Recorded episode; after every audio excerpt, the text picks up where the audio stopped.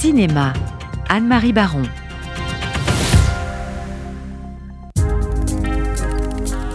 I'm visiting my mother tomorrow.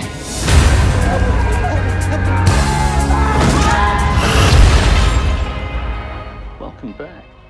I hit you with my car. Alors je parle du film Beau is Afraid d'Ari Aster. Et ce n'est pas un film tout public. Je ne le recommande qu'aux spectateurs aguerris et familiers des films apocalyptiques. Mais je tiens à en parler car il est fascinant et confirme une fois de plus l'idée d'une nouvelle vague juive américaine. Ari Aster, en effet, est né le 15 juillet 86 à New York d'un père musicien, d'une mère poète et donc dans une famille juive qui vit entre New York, l'Angleterre et le Nouveau-Mexique. Il s'est fait remarquer par deux films d'horreur, Hérédité en 2018 et Midsommar en 2019, dont les thèmes familiaux ont fait dire à la critique américaine que l'angoisse et la culpabilité qui les habitent sont dues en partie à l'héritage juif du cinéaste.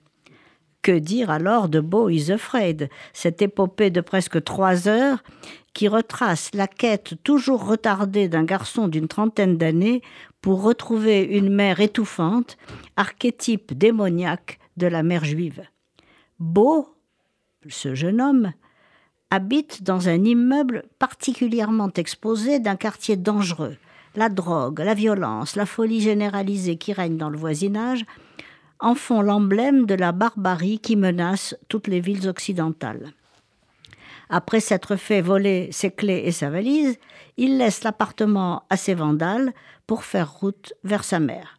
Mais les accidents divers et variés qui lui arrivent le jettent dans une autre famille tout aussi folle, d'une banlieue pavillonnaire, puis dans une communauté forestière très New Age, avant de lui faire retrouver la maison familiale.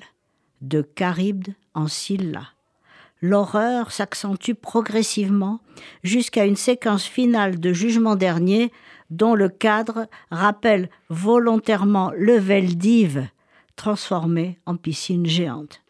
Vous avez compris. La famille et le martyr juif sont au cœur de ce film phénomène, le plus cher jamais produit par la société de production A24, vouée au cinéma indépendant. On y retrouve les obsessions du cinéaste, la drogue, la figure de la mère, l'architecture, les prémonitions, les décapitations, c'est-à-dire une paranoïa obsessionnelle, une chronologie éclatée, un humour outrageusement graphique et toujours décalé, et un malaise continu.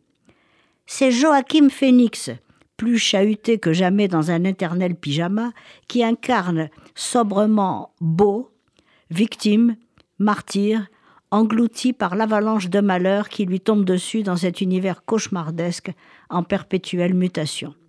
Kafka, Philippe Roth, Carl Jung ont visiblement inspiré cette descente aux enfers. D'amples mouvements de caméra balayent des décors bourrés de détails qui s'amoncellent dans chaque scène.